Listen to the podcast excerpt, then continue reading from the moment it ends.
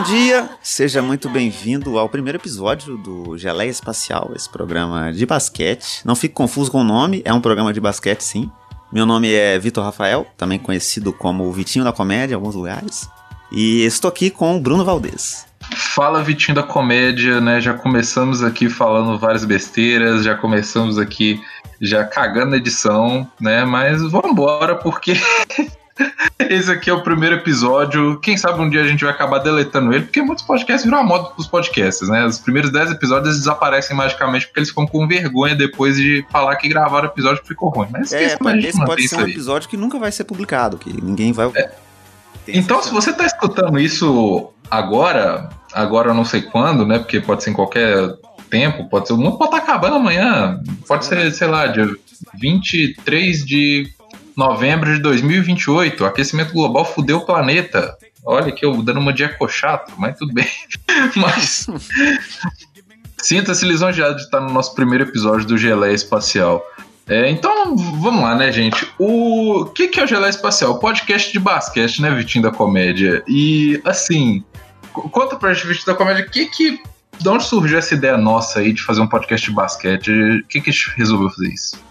A ideia surgiu porque nós somos uma das únicas três pessoas do Brasil que gostam de basquete. E as, e as únicas duas em Sabará. Exatamente, que é uma cidade belíssima, hum, que você não precisa conhecer nunca, não, não faz diferença na sua vida. É, que, que tem quatro estabelecimentos comerciais. Todos são bares. Mas aí. Exato. É, é, e a gente se conheceu graças ao Pelada Net. Eu participo do Pelada Net, que é um podcast de futebol. E a gente começou a conversar loucamente sobre basquete. Teve essa ideia de fazer esse programa aqui. E acho que aconteceu uma coisa muito parecida, tanto comigo quanto com o Bruno, de se sentir um pouco desiludido com o futebol, porque a gente torce pro Cruzeiro, né, no futebol. É, aí, aí, aí ficar, é, é, assim, né, porque, assim, não sei quem, é, quem tá escutando, né, se você sabe o que, que é o Cruzeiro Esporte Clube, se você não sabe, nem busque saber, tá, você vai ficar triste quando souber da realidade. Não vale a pena, não vale a pena. Exato. É, é um time que, assim, você fala, nossa, meu Deus, nos últimos 10 anos conquistou, conquistou quatro campeonatos nacionais, você fica, meu Deus, deve ser um puta time. Então, né, era. Agora acabou, não é mais. Agora acabou. É um time fundado em dívidas, que tem um futebol horroroso e que conseguiu empatar com o CSA e com o Havaí. E está na Série B do Campeonato Brasileiro. É isso, é isso. E aí, obviamente, seu time cai pra Série B e tal, você começa a ficar um pouco desanimado. A gente parou de assistir o futebol. E aí aconteceu que a gente descobriu o basquete, né? No meu caso, contar a minha experiência, aconteceu a fatalidade do, com o Kobe Bryant, né? Eu já tinha acompanhado basquete antes da minha vida, assisti por alto, assim, algumas coisas, mas não, não era viciado igual sou hoje. E aí aconteceu a morte do Kobe Bryant, virou uma notícia muito grande. E eu comecei a pesquisar tudo sobre a vida do cara. fiquei apaixonado logo de cara por tudo que o cara foi, assim, tudo que ele fez. E aí nunca mais consegui desgrudar, é isso. Veio o Last Dance depois e acabou com a minha vida. O basquete nunca mais saiu de mim. Não, isso que o Vitinho falou de tipo do Kobe Bryant, isso eu lembro que assim, eu na época não acompanhava basquete, mas assim, eu lembro que quando saiu isso foi assim uma comoção absurda, sabe? Eu vi muita gente de, tipo assim, gente que nem gostava de, de basquete direito falando sobre o Kobe Bryant é, jogador de futebol postando sobre ele.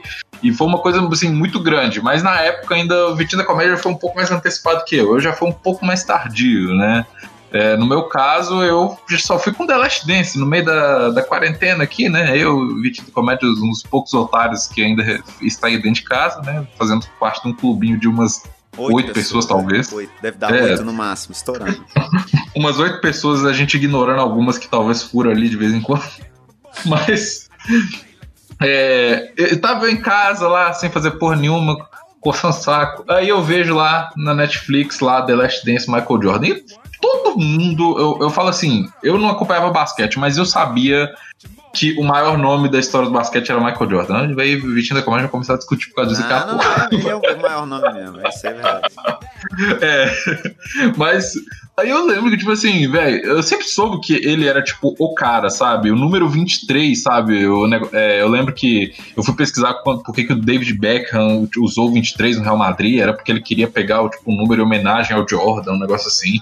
E aí eu vi lá uma série sobre o Chicago Bulls. Tinha porra nenhuma pra fazer, aí eu falei, ah, uma série, dois episódios por semana vou aqui ficar vendo aqui no, no, no, no horário aqui que eu janto aqui, que era um, eu, eu janto cedo, gente. Eu janto lá pra 6, 7 horas. E aí, mano, comecei a ver e simplesmente apaixonei. Quando eu vi, eu já tava comprando a bola de basquete, eu já tava jogando NBA 2K, já tava vendo é, a, a bolha da NBA, né? Que pouco tempo depois que acabou The Last Dance, que começou a bolha da NBA. E foi isso. E você deve ter percebido que esse programa tem um título muito sensacionalista para te pegar um clickbait fortíssimo. E é um pouco do que a gente vai falar aqui, né? A gente a, ideia desse primeiro episódio é discutir o que, que a gente acha que o futebol deveria aprender com o basquete, né? As coisas que a gente acha. Não, é, e, e, e, esse título aqui, junto com o título, vem a carta de demissão do Vitinho da Comédia do Pelada na Net. Porque... Exatamente, exatamente. Nunca mais. Um abraço pro Vidani, deve estar tá ouvindo esse programa aqui. Até aqui, que a gente não começou a falar muito de basquete ainda, ele deve estar tá conseguindo ouvir. E nunca mais vou ser chamado pro Pelada na Net, que é, eu fui crucificado. É. Mas aí a gente vai discutir um pouco nesse primeiro episódio aqui exatamente isso, né? Porque tem outras coisas no futebol que fizeram a gente se afastar um pouco do esporte, não só o fato do nosso time ser uma merda. Mas, por exemplo, o, a ideia de contratação até. Parece uma coisa muito pequena, né? Mas se você analisar, o futebol ele é comandado pelos times que são grandes, que são os times que têm mais dinheiro. E é muito difícil para um time que não tem a condição financeira montar um time competitivo, de fato. A distância entre, sei lá, um PSG e um Lyon na França é gigantesca. Eu, eu falo que assim, foi quando, quando eu comecei a tentar entender como é que era o mundo do basquete, né? Que assim, no futebol a gente tá acostumado com aquele negócio. Ah, o Real Madrid chega aqui, paga 45 milhões no Rodrigo dos Santos. Rodrigo, prefiro falar Rodrigo. Ele não gosta de falar Rodrigo. Mas é, vai, chega, paga 45 milhões no Rodrigo. Aí eu fui vendo no basquete, falei, nossa, deve ser valores extremamente inflacionados. Eu fiquei me questionando que porra é essa. Fui ver que é tipo base de troca, aí tinha é, escolhas de draft. Eu, escolhas de draft, que porra é essa, entendeu? Eu não entendendo porra nenhuma. Aí vendo que, tipo, tem que bater salário, sabe? E você vê que, tipo, o salário dos jogadores é uma coisa que é, tipo, é pública, sabe? Tipo, todo mundo sabe quanto o LeBron vai ganhar esse ano. Todo mundo sabe qual, qual contrato que se fechou. É uma coisa que, tipo, não é escondida, sabe? No futebol, você estima que, tipo, ah, não, dizem que o Fred ganhava 800 mil no Cruzeiro, mas você não tem um valor concreto. Não existe, entendeu? em nenhum lugar você vai achar é. isso. E, e, tem uma coisa que, apesar de, tipo assim, é complexo você entender isso tudo que você explicou, por exemplo, de escolha de draft, pique é. de segundo round e não sei o que. A, a, gente, a gente pretende fazer um programa só pra isso, gente. É, só... porque, a, Mas... a, e a gente precisa estudar ainda uns quatro livros aí pra conseguir falar sobre é, isso. Vai ser conhecido como o programa mais chato da história. Exatamente. Mas, sei lá, eu acho que o esquema de contratação, o fato de que na NBA todos os times têm a mesma quantidade de dinheiro e esse dinheiro ele é recolhido pelo, pela organização, pela NBA e distribuído igualmente, isso faz com que o esporte seja completamente competitivo. Porque um time que é ruim, ele tem a mesma quantidade de dinheiro que um Los Angeles Lakers. Então, se ele souber contratar jogadores, souber montar um elenco, ele chega no mesmo nível competitivo. E isso é, faz com que seja muito mais legal o esporte, entendeu? Nunca vai acontecer no futebol francês, o exemplo que eu citei, do Lyon ser melhor do que o PSG, porque eles não têm dinheiro para ser. Não, é, exato. É tipo assim, é uma coisa que eu falo que, por exemplo, muito do, da galera que fala é, geralmente assim, né? Tipo, ah, não, no futebol é muito mais imprevisível, não sei o quê. Eu falo, cara, me, me conta aí, nos últimos 20 anos, quantos campeões da Champions League, pegar o maior torneio que tem, né? Da Champions League foram, tipo, improváveis dá para contar nos dedos, velho. Nos dedos. É tipo assim, que eu me lembro agora de cabeça, eu me lembro do Porto, de 2004 ou 2005, se eu não me engano. 2004, foi 2004, isso, lembrei. Era o Porto e teve mais um que eu agora não me vem à cabeça. Mas é tipo assim, cara, olha isso. Tipo assim, você vê um ou dois. E se você for ver, por exemplo, a NBA, velho, a NBA nos últimos 20 anos ela teve 13 franquias diferentes que foram campeãs. 13 franquias é, diferentes. Não, e você pode talvez argumentar, tipo, ah, mas o Lakers é o, o, maior time da NBA e o Boston também, que são times que mais ganharam e tal. Mas assim, é, o que eu acho que existe na NBA é uma tendência em jogadores se adaptarem melhor a certos tipos de cultura, porque cada organização, cada, cada franquia tem um, uma cultura ao redor dela. O Lakers tem esse lance de. Coffee, coffee, Nick não existe nem isso. É, o Knicks não tem, mas enfim, o Lakers tem um negócio de, tipo, Califórnia, você vai vir pra cá, vai ter praia e tal, que atrai muitas pessoas. E, o Lakers é glamour. É, o, Hollywood. o cara vai estar tá no ápice de tudo ao redor da carreira dele financeiramente também, de fazer propaganda, fazer filme, uhum. fazer tudo. Isso é muito atrativo. Então, por conta disso, sei lá, existe um, um, um, um tempero diferente em o cara querer jogar no Lakers. Mas, sei lá, se um outro time minúsculo receber, oferecer um contrato pro cara, o cara vai. Então, sei lá, sei lá, o Minnesota Timberwolves, que é um time bosta, todo respeito aí, mas é, Uhum. Que é um time de uma cidade fria que ninguém quer ir, ninguém quer jogar lá, mano. Mas se, Não, se for feito um projeto realmente de se montar um bom time é, é, para pro time do, do Wolves, isso vai acontecer. E, sei lá, a gente não pode falar de agora, porque agora o time é uma bosta, igual eu disse. Mas talvez daqui 5, 6 anos os caras contratam um, um jogador grande, draftam um outro jogador bom, né? Pronto, você tem um time bom, um time competitivo. E é, acho Eu- que já até um, um bom segmento a gente falar um pouco de draft, né? Não, é- é, antes disso, eu queria dar um exemplo que é um pouco mais concreto, né? Que você pegou Minnesota, que coitado do Minnesota, né? É, sim, sim. o time que em 20 anos chegou a um playoff, mano. Pelo amor de Deus, Minnesota é tipo o Botafogo da NBA. Tá? É, mas é tipo assim, tipo o Milwaukee Bucks, velho. Milwaukee Bucks, eu tava conversando com o Vitinho esses dias. Que, velho, se não fosse pelo Giannis, eu nem sabia que Milwaukee existia, entendeu? Exatamente. E é uma franquia que ela é organizada, eu tenho minhas ressalvas com o Bucks, mas é uma franquia que ela é organizada. Ela draftou um cara e agora ele assinou o contrato super máximo pra ficar mais 5 anos no Milwaukee. Ele já tava lá desde os 19 anos, eu acho, 19, 20 anos. Então, assim, é, é uma coisa de tipo, se a franquia for bem gerida, ela atrai os jogadores, não é aquela coisa do, do futebol que é tipo, cara, você vê. Um exemplo, né? Usando o nosso time. O, eu acho que assim, no- o problema de usar o nosso time é que o nosso time é muito bagunçado. É, Mas, mas, por exemplo, o Arrascaeta. Tipo, o cara, o cara era ídolo máximo aqui no Cruzeiro.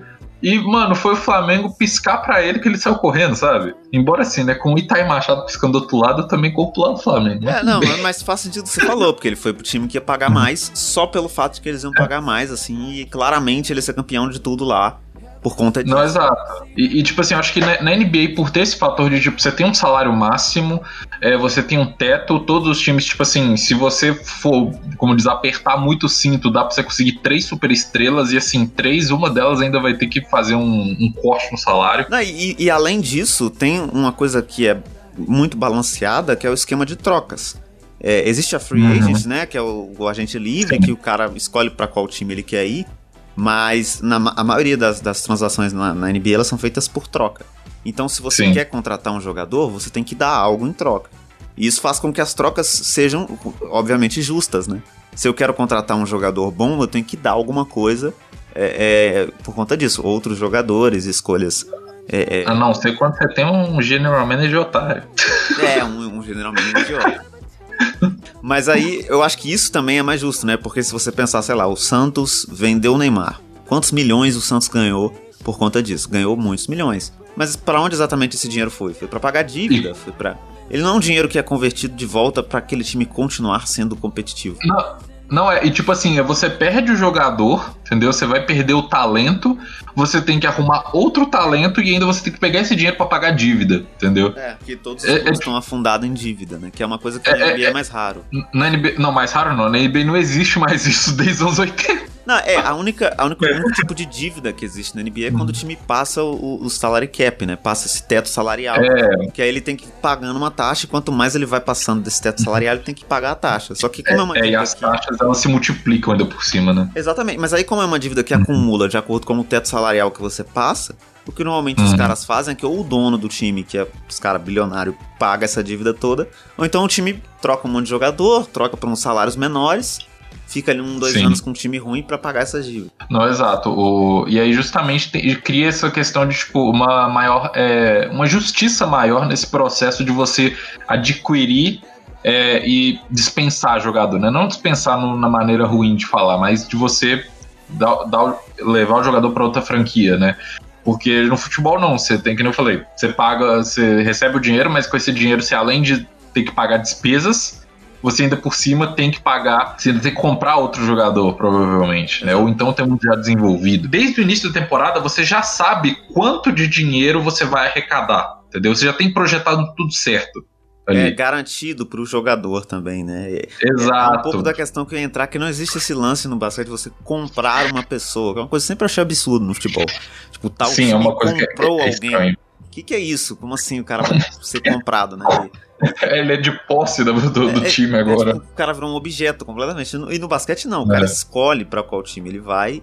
E não é tipo, o Lakers comprou o Anthony Davis. Não, é o Anthony Davis assinou com o Lakers. Isso é completamente diferente. Ele escolheu pra Uhum. onde ele quer ir. Não, é, é- exato, assim, eu acho que o, no, no basquete tem a questão do player empowerment, que eu acho que isso aí sozinho rende um único programa, né, que é o empoderamento dos jogadores, que essa coisa deles escolherem, saberem, do, como diz, escolherem o próprio destino, né, que hoje em dia essa troça tá dando um pano pra manga, só pode ver James Harden aí que tá É, meu Deus do céu. É- é- Esse homem, assim, ele tá, tá me fazendo acreditar que, assim, olha, eu consigo ser MVP porque, nossa. Não, ele se esforçou pra acabar com o físico do homem, né? O cara, ele tava fi- fininho antes, aí do nada, pum. Mas você tava falando um pouco desse lance da, da justiça, né? de- da troca ser uma coisa completamente justa. Eu acho muito interessante também o esquema de draft da NBA, porque o- no futebol, quando você quando surgem novas promessas, o que acontece é que, sei lá, surge um novo Neymar.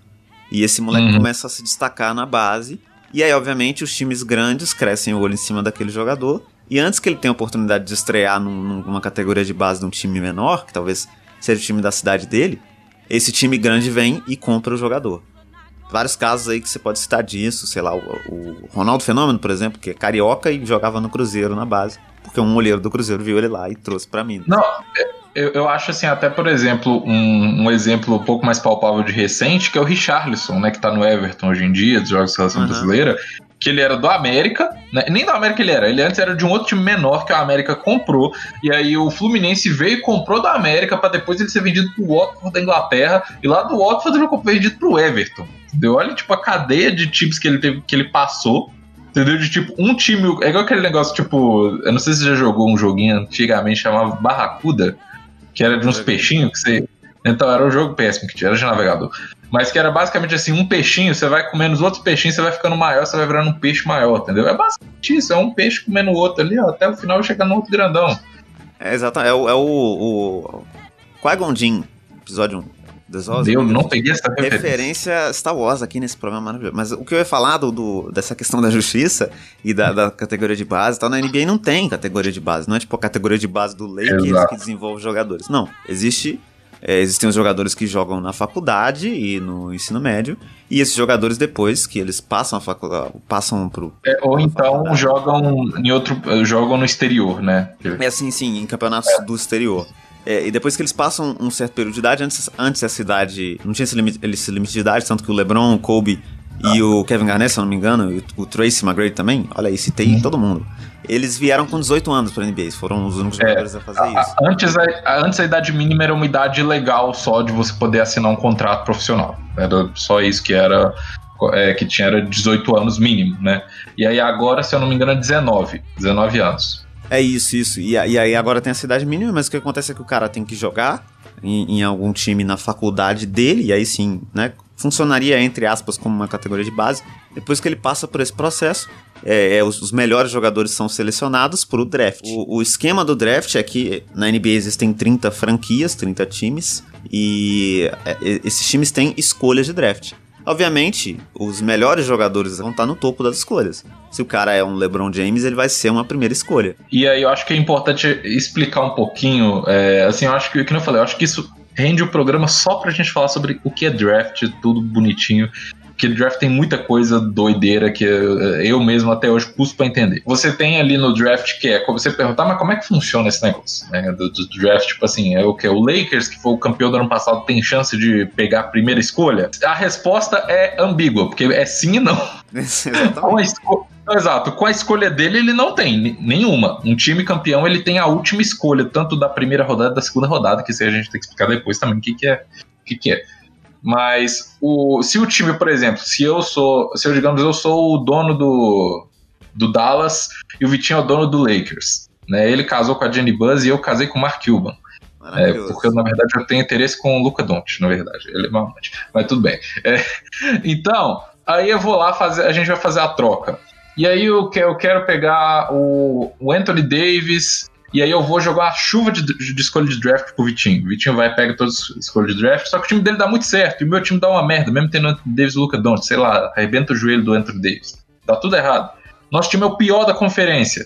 Mas a minha escolha tá com o Vitinho. Aí, se ano que vem a escolha minha cair em primeiro, se ela for desprotegida, que aí tem outras coisas ali, o que acontece? O Vitinho vai ter a primeira escolha mesmo sendo de um time campeão, por exemplo. Exatamente. E, e a forma como a NBA balanceia esse, esse negócio aqui é muito legal, né? Porque a gente citou aqui que na, na categoria de base de futebol, se surgir uma estrela. Não surge com tanta frequência no futebol, enfim, mas se surge uma estrela muito muito grande e o moleque tem 15, 16 anos, automaticamente um time grande cresce o olho no cara e, e, ele vai jogar por aquele time, não tem como. No, no basquete, não. Os times que ficam em último têm mais chance de pegar as primeiras escolhas. Né?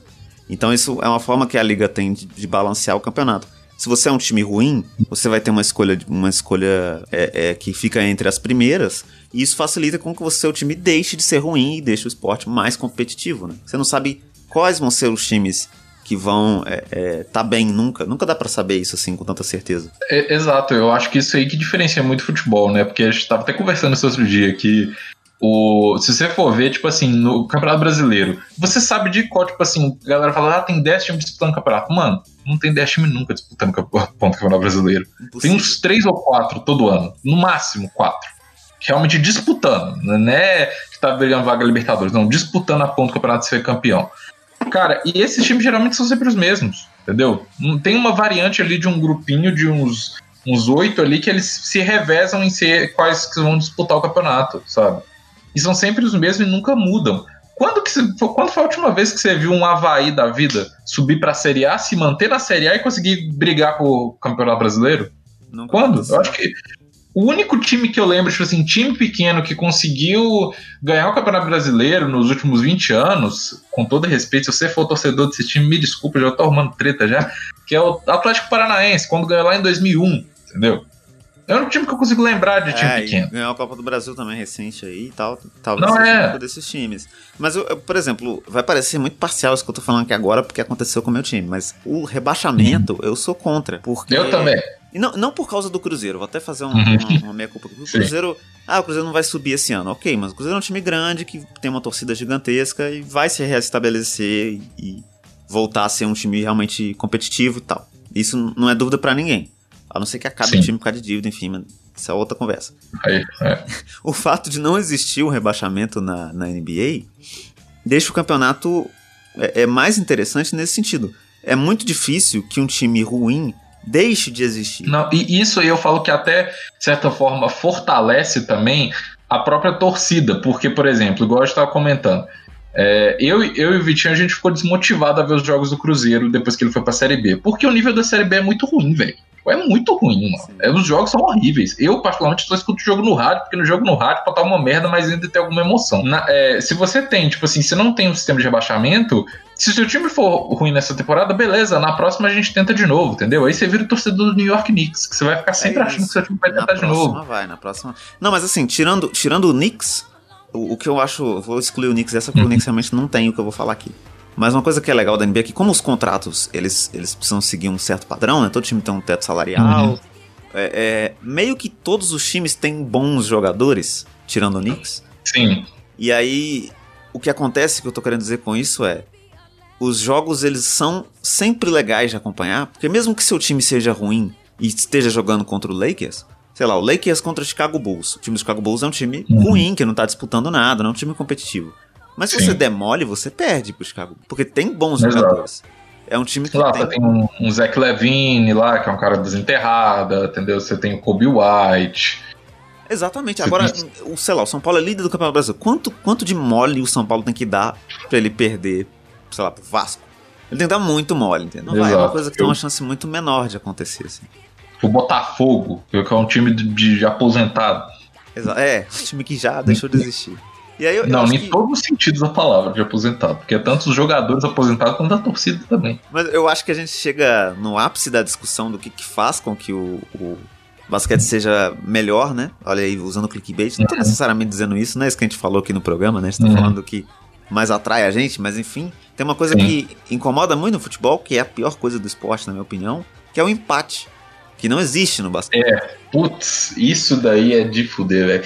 Eu falo que, oh, não tem nada mais frustrante do que você ir pagar, você paga, você sai da sua casa, pega um busão, se despenca até o estádio, fica 90 minutos olhando os caras tocando bola pra sair um 0 a 0 velho. Nossa. É muito triste isso, cara. E, e, e, até, tipo, eu acho que o futebol, ele é um esporte muito empolgante. Eu vou fazer um elogio ao uhum. futebol aqui. Acho que o futebol tem um, o gol que é uma coisa muito única, assim. O, o é, porque é um momento muito é, catártico mesmo, né? Quando acontece. É, você um fica, gol... tipo, você fica guardando aquele negócio dentro de você até ele sair, né? É, exatamente. E é um sentimento muito único, assim, que eu nunca não tenho com nenhum outro esporte, a coisa do gol, né? Sim. É uma, é uma coisa que, é, que é, é, muito difícil fazer um gol. Então, quando, quando acontece, você, você se sente muito feliz, né? É, uma, uma uhum. muito, é muito bom. Mas eu acho que o futebol tem poucos momentos empolgantes, normalmente sei lá, se você pegar um jogo, de, um jogo de Liga dos Campeões, é um jogo que vai acontecer mais coisas, um jogo mais movimentado. Mas ainda assim, sei lá, os melhores momentos do, desse jogo vão ser cinco minutos e você teve que assistir duas horas de jogo. Exato. Esses cinco minutos aí de melhores momentos. O basquete é um jogo muito mais movimentado, né? Que tem coisas acontecendo o tempo Por isso que, que até, assim, eu falo que é muito fácil pra gente que, tipo assim, gostava de futebol começar a gostar de basquete do que quem só gosta de basquete começar a gostar de futebol. É, exatamente, entendeu? exatamente. Porque eu acho que. Porque o basquete é muito dinâmico e o futebol, é, durante tempo, muito tempo, ele é muito parado, entendeu? A não ser que você tenha um jogo muito louco que termine em 5x4, coisas assim. É, sei lá, o Grêmio tomando gol com 11 segundos aí, que aconteceu recentemente. Exato. Acontece esse tipo de coisa também, mas o que a gente tá querendo dizer é que, no geral isso é mais raro. O jogo de futebol ele é um jogo mais parado. Sei lá, que eu entendo também que tem um fascínio de se assistir no bar, conversando, sem necessariamente ter que prestar atenção em tudo que tá acontecendo, né? Sim. É uma coisa que o basquete, tipo, se você estiver no estádio lá vendo você levantar pegar uma pipoca, na hora que você voltou pro ginásio, você perdeu muita coisa. Mano. Eu assistindo Clippers e Mavericks no, nos playoffs desse ano. É, piscou o olho e perdeu um, um, game winner do, do Luca Doncic. Eu foi quase isso mesmo, velho. Eu tava cagando quando, quando tava quase negociando, quando eu tava com as calças riadas olhando pra televisão. E, e já que citamos o, o, grande tesouro, esse, esse, é um outro elemento do basquete que faz com que, que pelo menos para mim, né, que seja mais interessante de acompanhar, que é o tempo. Luca Doncic. Luca Doncic também. Luca Doncic. Não tem Luca Doncic no futebol. Não tem. Se tivesse o Luquinha no futebol, ia ser mais legal. Mas o, o negócio do tempo, né? O, o tempo no basquete uhum ele é muito é melhor aproveitado. E, e, é de várias formas, assim. uhum. assim. Eu, eu citei o Sim. tempo, porque eu acho que tem várias coisas dentro desse, desse quesito tempo que faz com que seja mais interessante do que o futebol. Não existe catimba no basquete. Porque você pegou Não, a bola, exato. você pegou a bola, você tem 24 segundos para arremessar ela. Senão ela E 8 segundos para atravessar a quadra. E atravessou a quadra, você não volta mais. É, você não pode voltar. Esse tipo de coisa parece muito restritivo, parece um monte de regrinha quando você só descobre isso a primeira vez, uhum. mas isso faz com que o jogo seja muito mais legal de acompanhar, porque você não pode Sim, só, pra... você não pode só defender, você não pode só segurar o 0 a 0 Não existe essa estratégia. Você tem que atacar. Né, exato, é igual o, o, o, nesse jogo, até você citou, né, do Santos e Grêmio, o jogo terminou com o Grêmio com 70% de posse de bola, e o jogo foi 4 a 1 pro Santos entendeu? Mas foi porque o Santos fez os quatro gols dele se trancou lá atrás e não jogou mais, mano. Não precisa, entendeu? você não precisa mais ter a bola se você tá ganhando de 4 a 1 E eu acho que é, é, essa questão do, do, do, tempo é mais complexa do que só isso até, né? O fato até uhum. de que no basquete você realmente aproveita 100% do tempo do jogo. Exato, é tipo assim, se você tem um minuto e meio faltando para acabar o jogo e tem diferença de 10 pontos, dá para você virar, entendeu? É, se, é exatamente, é porque você tem é, posses de bola suficiente para fazer isso, e se você usar direito o seu tempo, você vira o jogo. Se você, exato, se você fizer as taxas. E tipo assim, cara, eu, eu falo que assim, gol nos acréscimos no futebol é legal, mas um gol no estouro do cronômetro do basquete, um gol não, uma cesta, né? No estouro do cronômetro do basquete, misericórdia, velho, não tem coisa melhor. É, Sério. É, é, é, o, eu acho que é uma das melhores coisas do, do, do esporte. Eu tô falando de todos os esportes. Sim. Essa, essa coisa da virada exatamente no último segundo de você. Não, é, ou, então, de quando acabou o cronômetro, né? Porque o, o, basquete ele permite isso, que é tipo assim, você tem até o último segundo, até o, acabar o, o, tempo ali para você arremessar. Se a, se a bola saiu da sua mão, ela está no ar e já acabou o tempo, ainda tá valendo, entendeu? É isso. É onde ela vai cair. O grande arremesso de Kawhi Leonard também no Toronto, né? Que é exatamente Nossa, isso que você citou. O cronômetro já tinha estourado há muito tempo quando a bola caiu. E eu acho que esse tipo de coisa não existe numa comparação no futebol, né?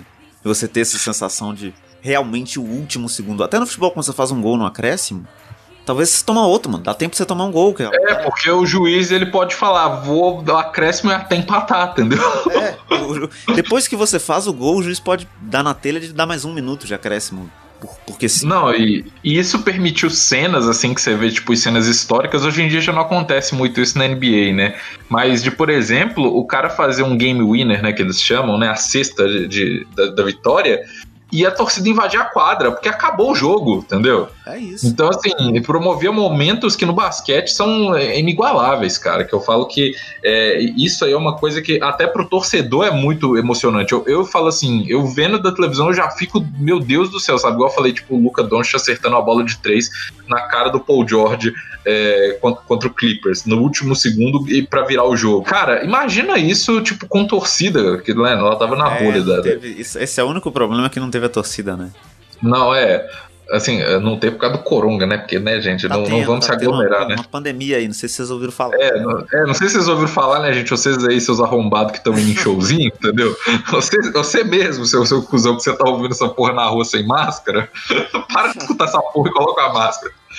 É, mas exato, tipo, isso aí promove momentos que são icônicos, cara. São momentos que simplesmente, assim, pro torcedor é uma coisa que é inigualável, velho. Eu acho que é isso, e fica mais marcante mesmo, né? E até a própria regra do acréscimo no futebol, ela não, ela não me parece uma regra justa, porque não tem como fazer essa matemática de saber exatamente quantos minutos o juiz precisa dar para bater os 45. E, e é uma coisa que nem transparente ela é, né? Porque só o juiz sabe quanto tempo que é. É completamente arbitrário, é uma escolha ah, do juiz é. que, ele, que ele tem na hora, né? E eu acho que assim, o fato do tempo não parar, sei lá, no futebol se se acabar a luz do estádio toda, que já aconteceu algumas vezes, o tempo continua correndo. Isso é um bagulho que não faz sentido nenhum, não tem lógica, porque você não para o tempo, né? Não, exato. É, e tipo assim, o, o, que eu acho legal, porque no. Assim, né, a gente tem audiência aqui de todas as idades, todos os, os gêneros, todas as coisas, todo mundo aqui.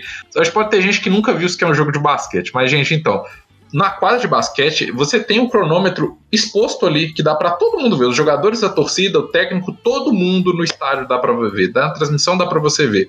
Já no, no estádio de futebol, você não tem o, o tempo. Se você está sentado ali vendo, você não tem no telão rodando o tempo. O máximo que eles falam assim, o acréscimo, mais três, entendeu? E é mais três, quando você já viu, já passou oito minutos, está lá mais três. É exatamente. E eu acho que o futebol tem um problema de gerar uma esperança. Que é que a esperança é um sentimento horrível. Tem, não, tem que acabar a esperança. Não, não, a esperança não faz sentido. Na maioria das vezes você vai se frustrar. E eu acho que o futebol tem esse sentimento de vai dar durante mais tempo do que o basquete. Sabe? Sim. De tipo, pera, tá faltando Sim. 15 minutos para acabar o jogo, vai dar. E não dá. O basquete, você não tem como saber até quando que o jogo vai acabar, então esse vai dar, ele vai até os 5 segundos finais de jogo, às vezes. Não, exato, é tipo isso. O, o, o, o dar, ele é, é, igual você falou, ele é muito assim, cara, se o seu time tá ganhando por uma diferença de três pontos e falta seis segundos para acabar o jogo, o outro time ainda pode empatar e levar pra prorrogação. Pois é, e, e você não. E, e, é muito mais essa sensação de que o jogo, o jogo parece que nunca acaba, né? Tem uma frase que as pessoas falam muito de basquete que o jogo acaba, mas não termina. Exato, mano. Não, e assim, eu queria só voltando aqui, eu tô, tô, meio monga, meio lerdo aqui, tô perdido no tempo, mas você tinha falado que do game winner do Kawhi Leonard, né, velho? Cara, o, assim, para quem não viu esse lance, só joga lá, Kawhi Leonard, como, é, agora ensinar pro povo como é que escreve Kawhi, que nem eu sabia quando escutava esse é negócio. Igual, é igual os negócios japoneses mesmo que você pesquisa aí no, na sua aba anônima. Kawaii. Você sabe escrever. É. Ou então coloca Leonard Raptor Sixers. Acho que se você colocar isso é capaz de você achar. É. Mas, cara, é uma coisa de louco. É tipo, é um cara que ele não arremessa de, de bola de três, não arremessa de longa distância. Ele vai, ele ia cortar para dentro, ele tenta arremesso, a bola bate quatro vezes no aro e cai para dentro, mano. Tem, tem a foto icônica que tá, tipo, ele ajoelhado no chão, olhando pra bola quicando no aro e a torcida, tipo, com, todo mundo congelado naquele momento. É, Cara, isso, isso é, é inacreditável. Vamos lá, é Gasol que vai fazer a reposição, sempre buscando ele. Kawhi, com certeza ele vai tentar o chute. Kawhi Leonard foi pra zona morta pro arremesso! Vitória espetacular do Toronto! Com drama, com choro! Que vitória do Toronto com Kawhi Leonard! Um lance mágico! Que isso, Rob? Esse é o Kawhi. E isso dentro de um jogo 7, né? Que é outra coisa do basquete que eu acho mais legal do Sim. futebol, que é o fato de que as coisas são decididas em uma série, Uhum. uma série de playoffs Sete decidida em jogos. sete jogos. E isso faz com que seja justo, porque como você tem que ganhar quatro jogos pra passar, o melhor time, na grande maioria das vezes, passa. Então não, Não, tem, é muito. não tem esse negócio, a gente já falou mal da retranca aqui do futebol, Uhum. não tem esse negócio de você é, é, beneficiar o, o- o futebol, o espo- a parte ruim do esporte, sabe? O time que segurou 0x0 se classificou porque segurou o 0x0 na retranca. É o famoso jogar com a regra debaixo do braço. É isso. No, no basquete você não tem isso. Talvez, sei lá, se um, se um time dá um azar de lesionar o melhor jogador, a- acontece do melhor time não vencer. Mas isso é situacional, isso é mais raro. Na grande maioria das vezes, o melhor time vence. Porque é uma melhor de sete, então não tem catimba, não tem gol fora de casa, não tem porra nenhuma disso. É o melhor time Não, que ganha, e é isso. E, e ainda tem o fator, né, que igual eu falo assim, se você vê, por exemplo, agora vai ter semifinal da Copa do Brasil, São Paulo contra a América.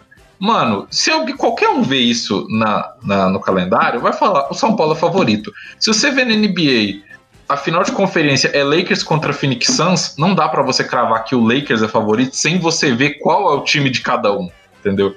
Porque você já, tipo assim, no futebol, quando você vê um time pequeno chegando numa final, você já prevê que, tipo, chegou por sorte, entendeu? Na NBA, não, você chega por mérito, velho. É isso, é meritocracia que é o que a gente quer defender nesse programa aqui sempre.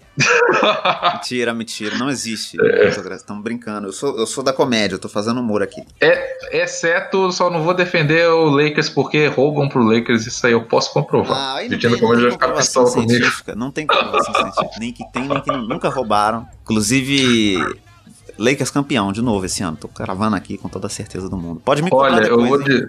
Pode eu vou dizer aqui, nem Deus tira esse título do Lakers. né? Caralho, agora Nem Deus vai tirar esse título do Lakers. Tirou agora, acabou de tirar. você falou. Eu vou bater aqui, ó, bater meu tamborzinho aqui, ó, porque eu quero zicar esse Los Angeles Lakers aqui, que não vai ganhar. Não.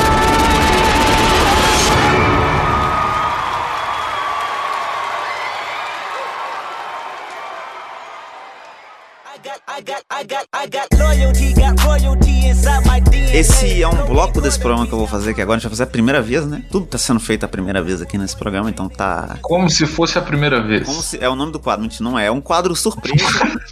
um quadro onde sempre um de nós vai tentar apresentar alguma ideia, alguma coisa pra surpreender o outro. E eu, eu pensei numa coisa aqui, não contei pro Bruno, ele não sabe o que, que é esse programa aqui, que é um- não é armado, prometo que ele não sabe o que, que é. Mas é o seguinte, Você também não tá armado, não, né, Vitinho? não tô. Agora não tô, não preciso de arma agora, que eu tô tranquilo. Agora não. Agora, não. mas é o, o- tem uma coisa que também me atrai muito no basquete, que é o fato de eu me sentir representado, porque tem muitos jogadores negros na NBA, né? É, Uhum. São 70% dos jogadores da NBA são negros hoje em dia. E isso é uma coisa que também não está presente em outros esportes. Mas eu vi uma entrevista recentemente do, naquele podcast do JJ Redick, JJ Uhum. Redick, do, do Tyler Hero. O Tyler Hero tava lá sendo entrevistado, eles são dois jogadores brancos, né? E o Tyler Hero tava falando de uma das dificuldades que ele enfrenta no jogo dele, que o fato dele ser branco e menor que todo mundo faz com que ele vire um alvo na defesa. E aí eu, Uhum. eu fiquei triste por ele, tadinho do Tyler Hero. E isso me fez pensar numa listinha aqui que eu montei, que é um time que, é óbvio, uma escolha minha, mas um time com os melhores jogadores brancos da NBA. Que eu montei aqui um timezinho. Óbvio que as escolhas são baseadas no, no estilo do jogo, os caras que eu gosto. Uhum. Algum deles sabe enterrar? Sabe, sim, claro. Eu Sabe, pensei nisso, mas eu vou chegar nesse ponto. Mas eu tirei o Stephen Curry. Porque eu não, não considero o Curry, o Curry branco. Olha, uma coisa polêmica aí. Eu acho ele mais papardo. Então tirei ele aqui. Eu, Até, eu também não sei dizer. até porque também armador branco tem muito. Então não, não, não fica triste aí se você for fã do Curry e você considera ele branco. Eu não considero. Então tirei ele aqui da minha lista. Mas aqui eu vou começar Uhum. a descrição do time. Como armador, pra te agradar, eu coloquei o Luca Doncic. Ai, meu menino Luca. Que eu, eu realmente acredito se ele continuar do que ele tá, ele vai ser o maior armador branco da história O, o, o, o Luca ele é muito versátil, né, velho? Tipo assim, ele dá pra ele jogar na posição 1, na 2 ou na 3, tipo, tranquilamente ele consegue jogar. Exatamente. E eu acho que, pensando na estratégia do meu time, faz um certo sentido. Não sei se você vai, a gente vai conversar a respeito disso. Se funcionaria taticamente, né? É, na posição na posição 2 de, de ala armador, eu coloquei o Manu Ginobili. Uma representatividade, Manu Ginobili, grande Manu Ginobili. representatividade argentina nesse programa aqui. É, pro- assim, né? Pra, pra NBA, eles não Eu acho que se bobear nem considera ele branco, considera ele latino. É, exato. Mas seria. Que americano é isso. Nasceu fora dos Estados Unidos. Nasceu na América Latina, é latino. É. O cara pode ser branco igual a neve, mas é latino. Apesar dele ser, ele ser branco. E aí, como, como a posição 3 aqui de, de small forward, não sei se tem, tem tradução Uhum. pra small forward em português? Não, não tem, né? Pô, pequeno. Pequeno pra frente. Pequeno homem de frente. É. Pequeno pra frente. E aí, O Lebron é, é muito pequeno, o Lebron. aí de, de pequeno pra frente aqui, de small forward, eu coloquei o Clay Thompson, Clay Thompson. eu senti que o time tava precisando de arremesso. E aí, obviamente, Uhum. como eu senti que o time tava precisando de arremesso, na posição de ala pivô, de power forward, coloquei o Larry Bird. Larry- grande Larry Bird. E aí, a gente tava discutindo antes aqui se ia ter enterrada no time ou não. Eu coloquei como pivô do meu time, apesar dele não jogar mais de pivô, né? Coloquei o Blake Griffin. O, é, o Blake Griffin ele é ruivo até, mano. Ele Nossa, é ele é um dos poucos jogadores ruivos. Ele é, ele é realmente bem específico. Mas assim, pensando numa lógica meio small ball aqui, né? Desse time. Ah, não, é. É um time bem small ball e que chuta de três pra caralho, né? Exatamente. E aí, colocando o Blake Griffin, que é um cara que conseguiria espaçar a quadra, que também enterra, também filtra. E aí eu acho que combinaria muito o jogo do Luca Doncic com o Blake Griffin, né? O Blake, Griffin também é aquele. É o cara pra vender camiseta, pra chamar a gente pro estádio. Exatamente. É o cara que empolga, que dá enterrada. Eu pensei também num banco na reserva aqui, porque, por exemplo, na posição de armador, é onde mais tinha jogador, né? É, Uhum. que se destacaram bem, eu coloquei aqui no banco na reserva o Steve Nash, o John Stockton também. Pô, é isso que eu ia falar, no- se não rolava. de- Eu, eu, eu jogaria o John Stockton pra armador, pegaria o Luke e colocaria no lugar do Clay Thompson. Pessoalmente Ou- eu faria isso. É, e, tam- é, e também dá pra colocar o Clay Thompson no lugar do Manu Ginobili e puxar É. o Luca pra 3, né? É mesmo, eu acho que por mais que eu goste do Manu Ginobili, eu acho que ele viraria banco no meu time. É, tem, e, é, e aí eu acho que também analisando aqui, eu coloquei na posição de shooting guard. Eu fui aqui pela minha preferência, porque eu, eu gosto muito de arremesso de 3, então eu, eu apelei, coloquei aqui o Duncan Robinson no banco, que é um, jogador branco que eu gosto muito, e coloquei também o Alex Caruso, porque não pode faltar, o maior jogador da história de todos os tempos, que é o Alex Caruso. A Alex, a Alex Caruso, ele só não joga melhor que Jordan e que LeBron porque ele não quer. É, é uma questão contratual, ele não pode. Se ele fizer isso. Ele não a liga pode, acaba. entendeu? É, é aquele meme do, sabe, usando 100% cérebro, entendeu? O Caruso ele usa dois. E aí, pra reserva do Larry Bird, eu coloquei o Dirk Nowitzki. Grande. No, pô, velho. Nossa, calma. Agora você já me bagunçou toda a cabeça. Eu, eu começo a lembrar dos caras, aí eu, eu já tô, pera. Nossa, não dá pra jogar Bird com o Novitsky, não, mano. Não tem como, eu acho, acho que não funcionaria, mas eu acho que assim, a vantagem é que se a gente fosse seguir o esquema de small ball, o Dirk também poderia jogar de pivô, né? Por ele ser um cara muito É. alto e tal. O, o, Dirk, é, o Dirk é um dos caras, é o famoso unicórnio. Exatamente. E aí, falando em unicórnio, pra reserva de pivô, coloquei o Nikola Jokic. Que. No, pra mim- Jokic, nossa, o bicho mim, joga Jokic é o melhor pivô da atualidade do, basquete. Não, ele, é um pivô que sabe passar a bola, velho. Pois é, e aí, e aí, nesse sentido, esse time branco aqui, Uhum. time de jogador branco aqui, seria campeão. Não, eu, eu, assim, se fosse uma, uma escalação minha, eu colocaria o John Stockton na 1, é, eu colocaria hum, John Stockton na 1, na 2 eu jogaria o. Ai meu Deus do céu, esqueci o nome do bicho. Socorro. Clay Thompson? É, Clay- acho que colocaria o Clay Thompson. Não, mentira, não, mentira, não. É porque eu tô querendo colocar o Dirk junto com, com o Bird. Colocaria o Luca na 2, o Bird na 3, é, Dirk Nowitzki, Dirk Nowitzki, Dirk Nowitzki, puta que pariu, não fala alemão, É gente, difícil, desculpa. é difícil. Nowitzki de 4, piada, momento quarta série. quinta série, na verdade. Importante. Momento quinta série. E na 5, eu colocaria o. Eu acho que eu tiraria o Blake Griffin e colocaria o Jokic, velho. O problema é que eu não sei como é que esse time defender, mas tudo bem. É por isso, é, é por isso que, assim, se você pensar, o time que eu montei, fazendo uma defesa de mim aí, Uhum. ele tem é, é, dois jogadores defensivos muito bons, que é o Ginobili e o Clay Thompson. E eu acho que o Blake É. Griffin também, na defesa, eu acho ele melhor do que o Jokic. assim. O Blake Griffin eu não vi muito dele jogar, né? Porque até é complicado conseguir ver o Blake Griffin em quadra. É, ele, ele, ele não, não- não cuida muito tan- tanto assim da própria saúde, né? Não sei se é nem Ele, ele dele, tem a vida perfeita. Ele tem a vida perfeita, mano. Ganhar 30 milhões por temporada para você fazer nada. Não precisar jogar é incrível. Mas aí eu acho que a vantagem disso aqui é que tem, tem, muita, tem muita opção, cara. Se você precisar chutar mais bola de três, você faz um time aí, sei lá, com Larry Bird, Clay Thompson e, e Duncan Robinson. Só arremessa uhum. o jogo inteiro. Então é, é eu, eu, fiz essa listinha aqui para provar que se você é branco, você também vai ser aceito no basquete. É, é aquele negócio, mano. Eu, eu falo que assim, eu tava até conversando com, com o Vitinho, né? Que no basquete você tem que saber quais são as suas, é, suas é, fraquezas e quais são os seus pontos fortes, entendeu? Porque, tipo assim, cara, se você é um cara que você é menor, pra que caralho você vai tentar jogar de pivô? Entendeu? Não tem razão. Se, se você é um cara que você chuta muito mal de três, pra que, que você vai tentando arremesso de três, velho? Entendeu? Você pode tentar treinar pra você melhorar, mas sabe que você nunca vai ser um especialista.